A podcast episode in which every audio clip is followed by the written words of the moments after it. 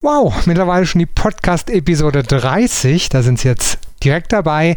Thema heute bei der Episode 30 Volatilität im Trading. Volatilität oder kurz vom Vola, wie es der Trader gerne nennt, die Luft des Traders zum Atmen. Was für den Windsurfer der Wind ist für den Trader die Vola.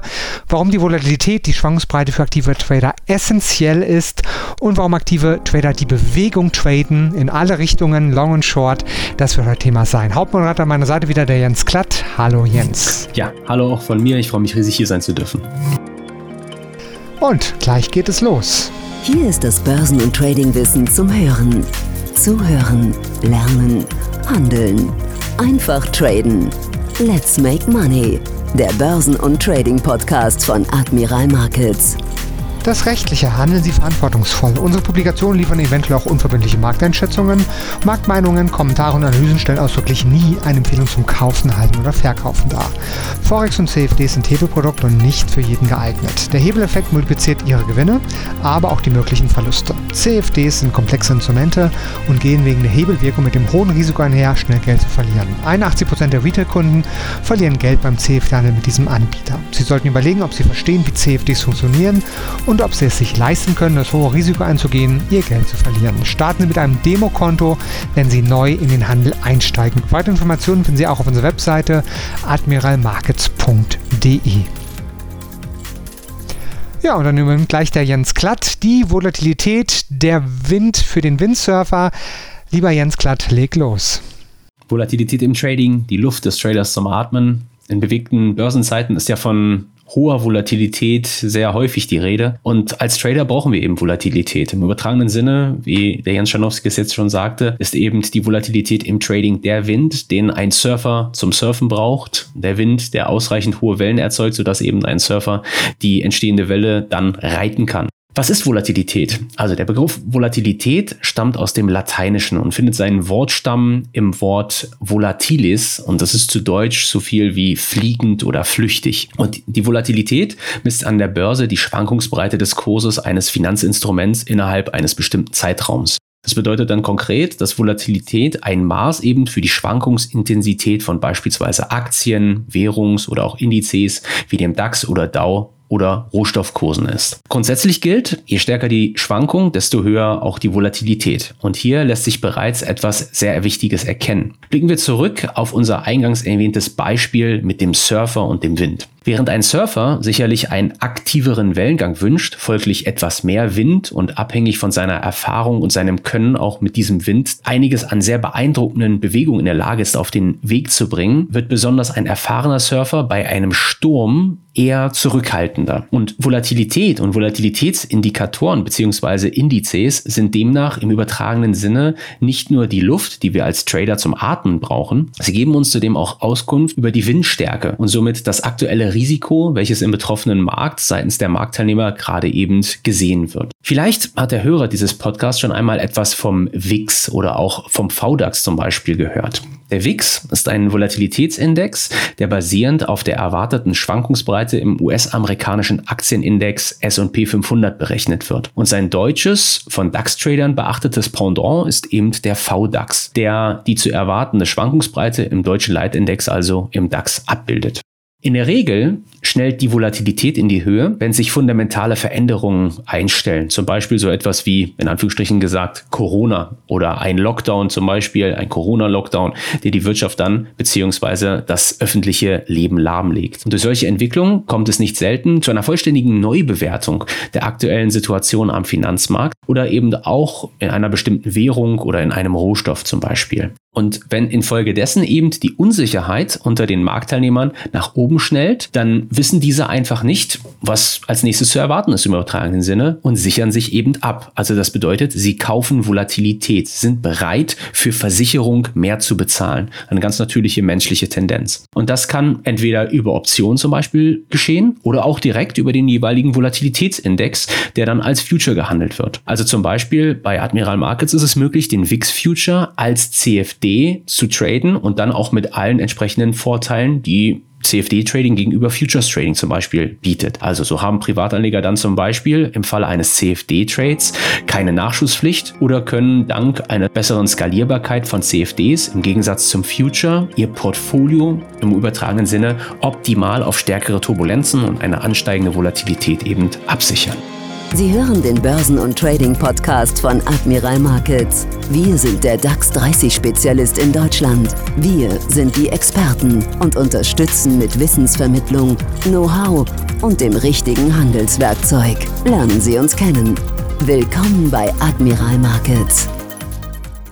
Es gibt verschiedene Arten von Volatilitäten. Und generell unterscheiden Tradern zwischen historischer und impliziter Volatilität. Wie der Name schon sagt, handelt es sich bei der historischen Volatilität eben um Volatilität, die auf die Vergangenheit zurückblickt, also auf die Historie und untersucht, wie schnell sich ein Kurs in einem bestimmten Zeitraum zum Beispiel bewegt hat, um daraus dann Schlussfolgerungen zu ziehen, wie er sich in Zukunft bewegen könnte. Damit zählt die historische Volatilität zu einem sogenannten nachlaufenden Trading-Indikator, wenn man so möchte. Und die implizite Volatilität hingegen bezieht sich auf die Zukunft und das, was eben hinsichtlich von Kursschwankungen in der Zukunft eines Basiswertes zu erwarten ist. Und wir hatten in einem früheren Podcast tatsächlich diese implizite Volatilität schon einmal zu einem Thema gemacht. Damals im Hinblick eben auf das Preisen von Optionsscheinen oder Zertifikaten, was ab und zu zu intransparenten Kursstellungen eben bei Optionsscheinen oder Zertifikaten führt, die es eben bei CFDs nicht gibt.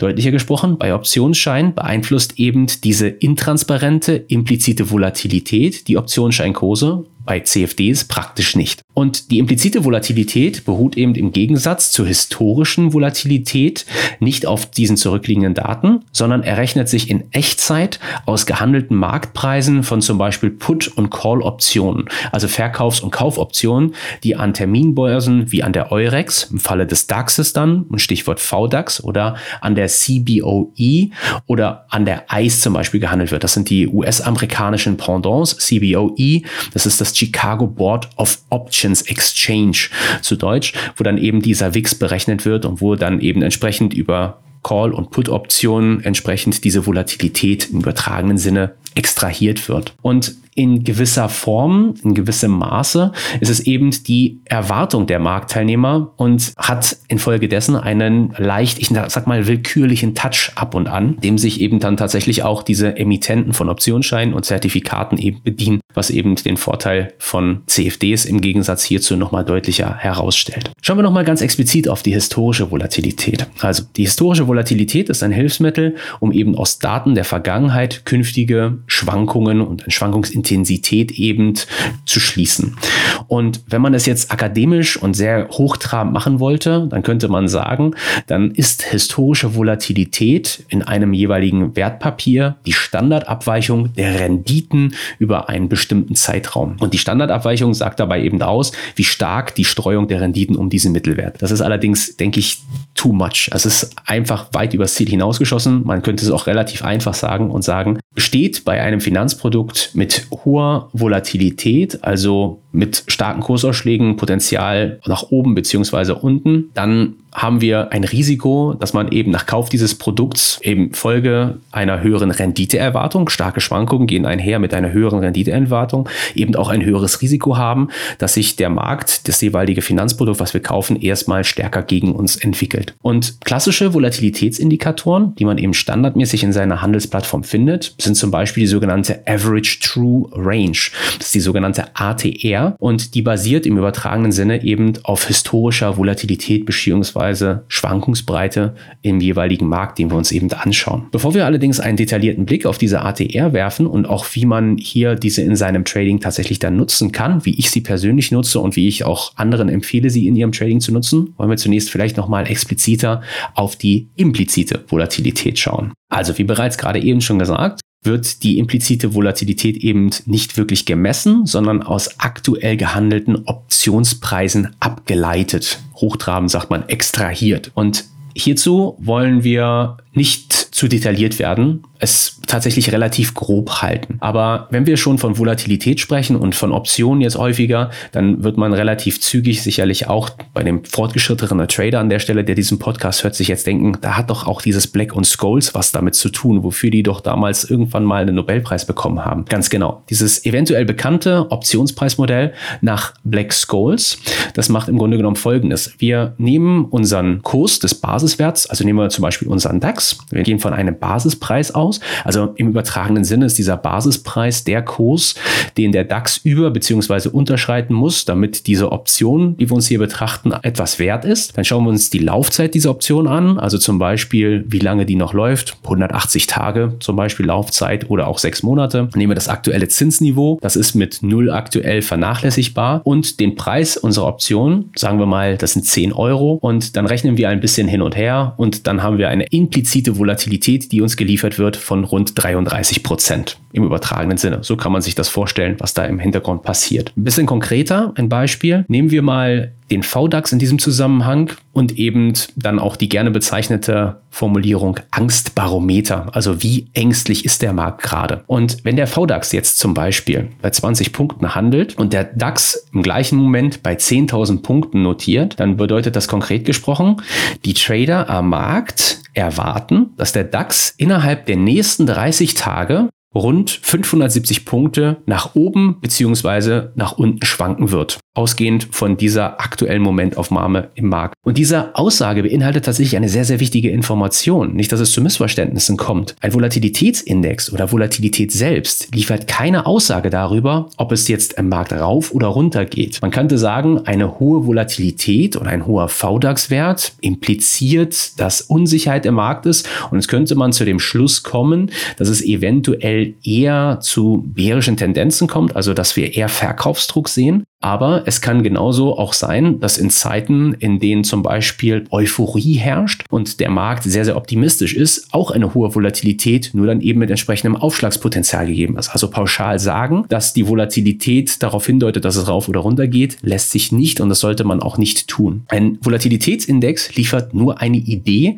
was eben schwankungstechnisch ausgehend vom aktuellen Kursniveau und ausgehend von der Einschätzung des Marktes beziehungsweise den gegebenen Informationen in Bezug auf die Bewegung nach unten beziehungsweise nach oben erwartet wird und was uns als Trader eine Möglichkeit gibt, unsere Risiken zu kalkulieren, aber eben auch unsere Chancen und unser Kurspotenzial hinsichtlich unserer Erwartung also zu kalkulieren und dann eben basierend auf diesen Informationen eben zu einer Einschätzung zu gelangen. Wie gerade schon gesagt, mal ein kurzer Blick, wie ich die Volatilität in meinem Trading nutze. Also mein Lieblingsvolatilitätsindikator, wie ich es gerade schon angedeutet habe, ist eben tatsächlich diese Average True Range. Das ist ein Standardindikator, der in jeder gängigen Handelsplattform und somit auch zum Beispiel in Admirals MetaTrader verfügbar ist. Die ATR oder der ATR-Indikator wurde von einem gewissen J. Wells Wilder entwickelt. Ursprünglich tatsächlich für den Rohstoffmarkt. Der ein oder andere, der sich schon ein bisschen mit technischer Analyse beschäftigt hat, der wird sich denken, Moment, das habe ich schon mal gehört, Well Wilder, der hatte doch auch was mit dem RSI zu tun. Richtig, das ist zum Beispiel auch ein Indikator, der auf ihn zurückgeht, den er erdacht hat, dieser Relative Strength Indikator. Und die ATR, das ist eben unter seiner Führung in Anführungsstrichen unter seinen Beobachtungen eben tatsächlich entstanden. Was Wilder nämlich bei seinem Rohstofftrading realisiert hat, ist, dass der Fokus auf die Tageshandelsspanne im jeweiligen Rohstoffmarkt, den er gehandelt hat, nicht hinreichend zwecks der Volatilitätsmessung ist, also zwecks dessen, was eben schwankungstechnisch im jeweiligen Markt erwartet werden sollte. Und das gilt dann ganz besonders seiner Beobachtung nach für sogenannte Gap-anfällige Märkte. Also ein Gap ist ein Kursunterschied vom Schlusskurs zum nächsten Eröffnungskurs. Und diesem Zusammenhang ist jetzt eben Wilder dann hergegangen und hat eben die sogenannte wahre Handelsspanne oder die True Range definiert. Und dazu hat er dann einfach Folgendes gemacht. Er hat die Differenz zwischen dem aktuellen Tageshoch und dem aktuellen Tagestief genommen und dann die Differenz zwischen dem vorherigen Tagesschlusskurs und dem aktuellen Hoch und die Differenz wiederum zwischen dem vorherigen Schluss und dem aktuellen Tagesschlusskurs und hat dann einfach den Durchschnitt dieser True Range, also dieser wahren Handelsspanne eben definiert und damit war die Average True Range geboren. Und genau diese Average True Range, die verwende ich primär auf zwei Wegen in meinem Trading. Zum einen als Kursprognose-Hilfsmittel. Dabei beantworte ich im übertragenen Sinne die Frage, welche Basisschwert-Schwankungsbreite ist ausgehend von der historischen Volatilität zu erwarten.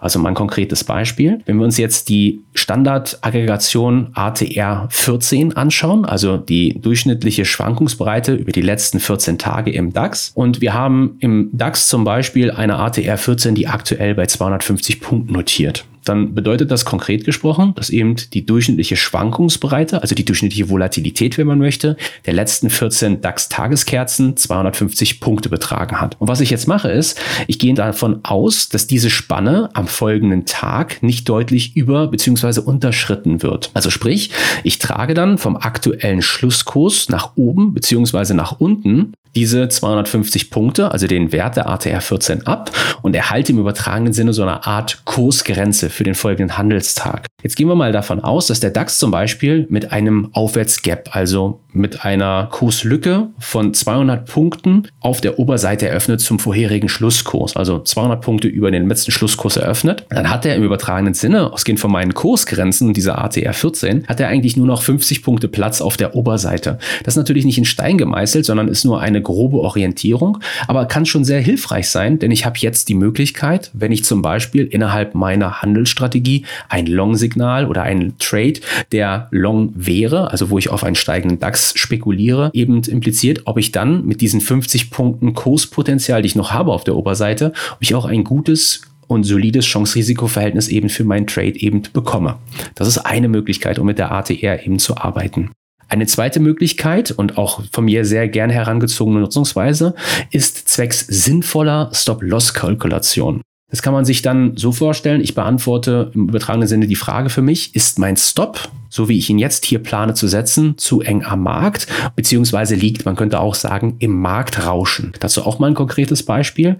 Es gibt ja mehrere Möglichkeiten im Zusammenhang erstmal mit der Stop-Setzung. Zum einen könnte ich jetzt einfach rein volatilitätsbasiert hergehen. Also ich könnte zum Beispiel sagen, wenn jetzt die ATR zum Beispiel 150 Punkte beträgt, die Tages-ATR, und ich habe einen Trade, den ich eingehe im DAX auf Tagesbasis, dann sollte ich mich darauf einstellen, dass eben der Markt 150 Punkte gegen mich laufen kann. Das bedeutet dann sehr konkret gesprochen, dass ich eben mein Stop mindestens 150 Punkte eher mehr von meinem Einstiegskurs eben wegsetzen sollte, wenn ich auf Intraday-Basis einen Trade eingehe, um eben nicht der Gefahr, mich ausgesetzt zu sehen, in diesem Marktrauschen zu liegen. Also sprich, Marktrauschen könnte man auch sehr plump formulieren als eine zufällige Kursbewegung in die eine oder andere Richtung, infolge der ich eben unglücklich aus meinem Trade ausgestoppt werde. Wenn wir darüber hinausgehend dann 150 Punkte, also 200 Punkte, 300 Punkte in eine Richtung laufen, dann habe ich hingegen einen, ich sag mal, nachhaltigen Bruch den ich jetzt hier sehe. Und dann sollte ich mich auf jeden Fall aus meiner Position verabschieden. Aber um eben dieses Risiko einzudämmen, durch eine zufällige Kursbewegung ausgestoppt zu werden, gehe ich her und multipliziere eben dann diese einfache ATR, zum Beispiel die ATR 14 von 150 Punkte mit beispielsweise 2, um die Gefahr rauszubekommen, dass ich eben durch so ein Marktrauschen aus dem Trade rausgekegelt werde.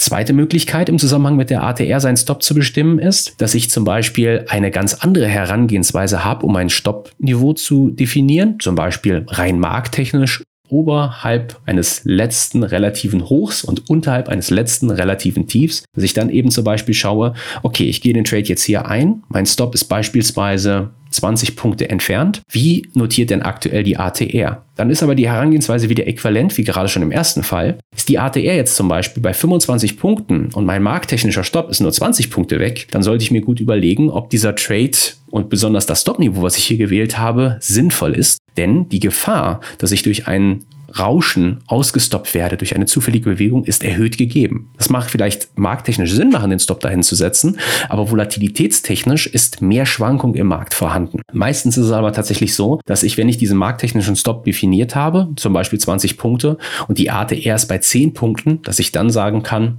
passt es bestens, weil mein Stop liegt 20 Punkte weg, während die durchschnittliche Schwankungsbreite über die letzten zum Beispiel 14 Kerzen 10 Punkte war.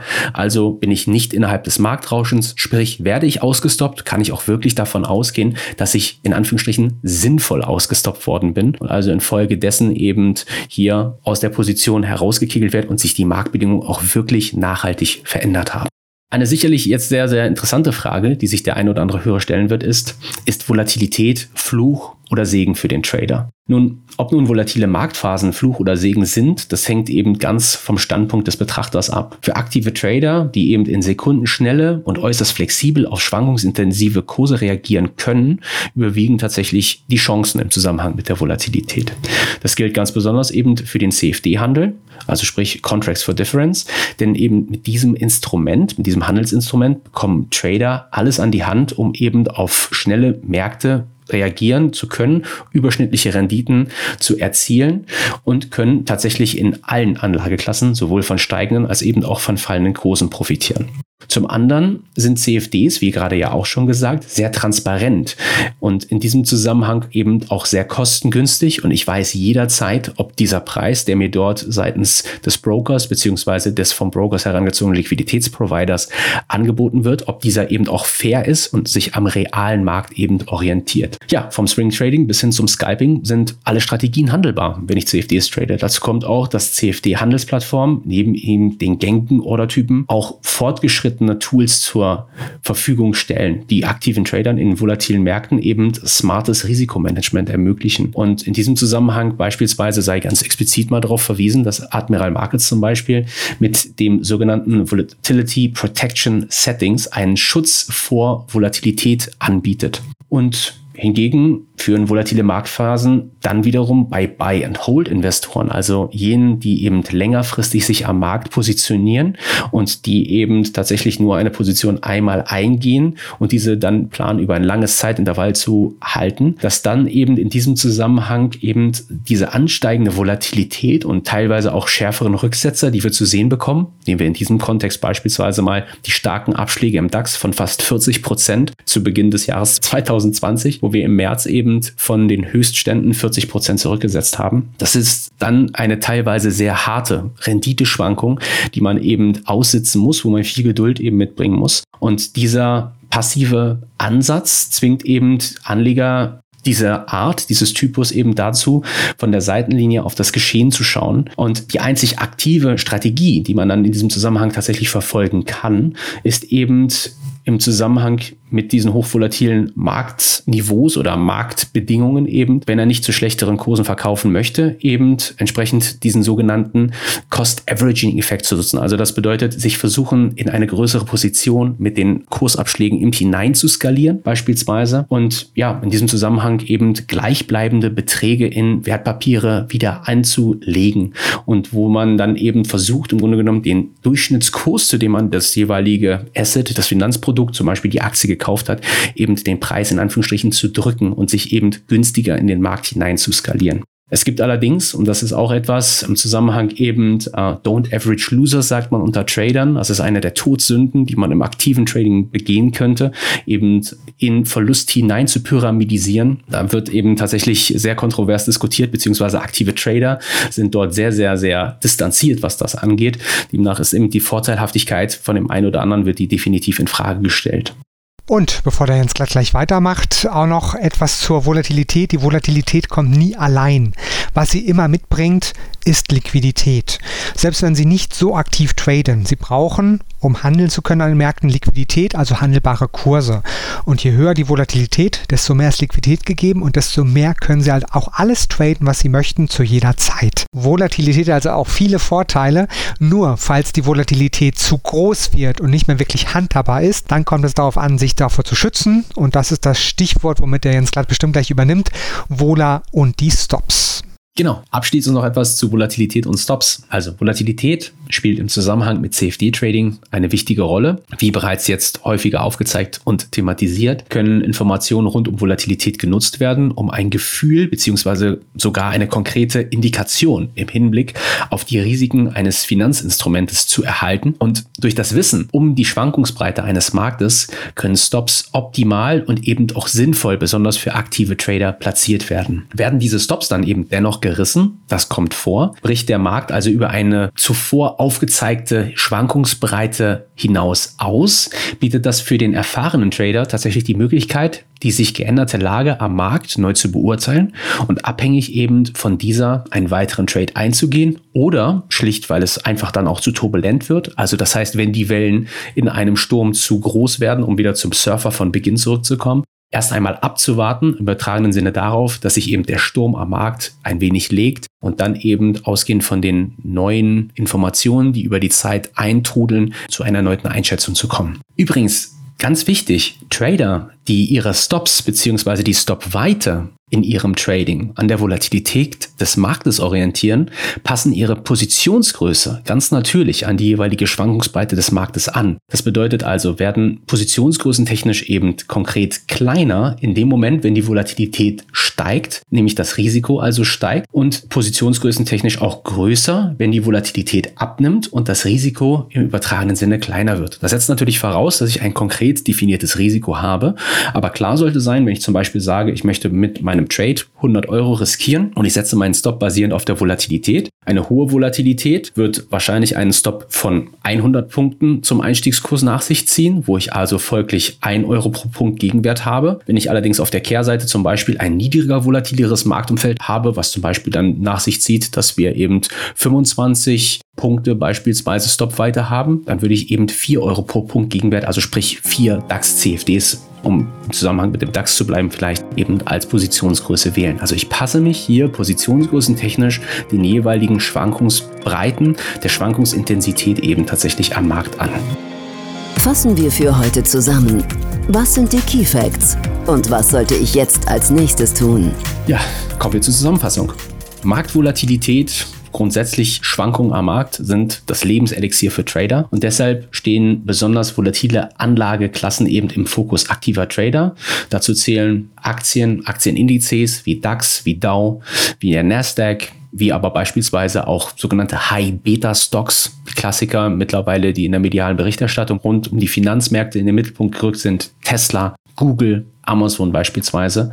Rohstoffe, ganz besonders Öl, hochvolatiler Markt tatsächlich, aber auch Gold beispielsweise oder Silber, aber eben auch Devisen. Auch wenn die Schwankungen teilweise in den Major-Währungspaaren eben in der jüngeren Vergangenheit nicht ganz so stark waren, Euro, US-Dollar, Dollar, japanischer Yen, so haben wir dann doch aber auch in den sogenannten Cross-Pairs, also das heißt in Währungen, die nicht den US-Dollar beispielsweise als Gegenwährung beinhalten, teilweise sehr, sehr starke Schwankungen. Das betrifft beispielsweise britisch Pfund gegen den japanischen Yen oder auch britisch Pfund gegen Australdollar oder auch den Neuseeland-Dollar zum Beispiel gegen den japanischen Yen. Einer der beliebtesten Volatilitätsindikatoren unter Tradern ist die ATR, auch einer meiner beliebtesten Indikatoren, um Volatilität zu messen. Und meinerseits wird die ATR eben genutzt, einerseits zu Kursprognosezwecken, also ich beantworte im übertragenen Sinne die Frage, welche Basiswert-Schwankungsbreite ist ausgehend von der historischen Volatilität eben zu erwarten. Und auf der Kehrseite eine Zweite Möglichkeit, die ATR im Trading zu nutzen. In meinem Fall wird sie genutzt zwecks der Beantwortung der Frage, ist mein Stop-Loss an der Stelle sinnvoll? Also sprich, etwas anders formuliert, wenn ich die ATR beispielsweise von 20 Punkten habe, mein Stop ist nur 15 Punkte entfernt, sei es markttechnisch auch nachvollziehbar und sinnvoll, dann kann es sein, dass ich eben durch eine zufällige Kursbewegung, durch einen Ausschlag auf der Ober- oder Unterseite aus dem Trade ausgestoppt werde, weil mein Stop eben zu eng am Markt liegt. Sobald mein Stop weiter weg liegt als die ATR, also die historische Volatilität über entsprechendes Zeitintervall, darf ich davon ausgehen, wenn ich ausgestoppt werde, dann hat sich auch wirklich etwas fundamental im Markt verändert, also zumindest rein technisch geändert.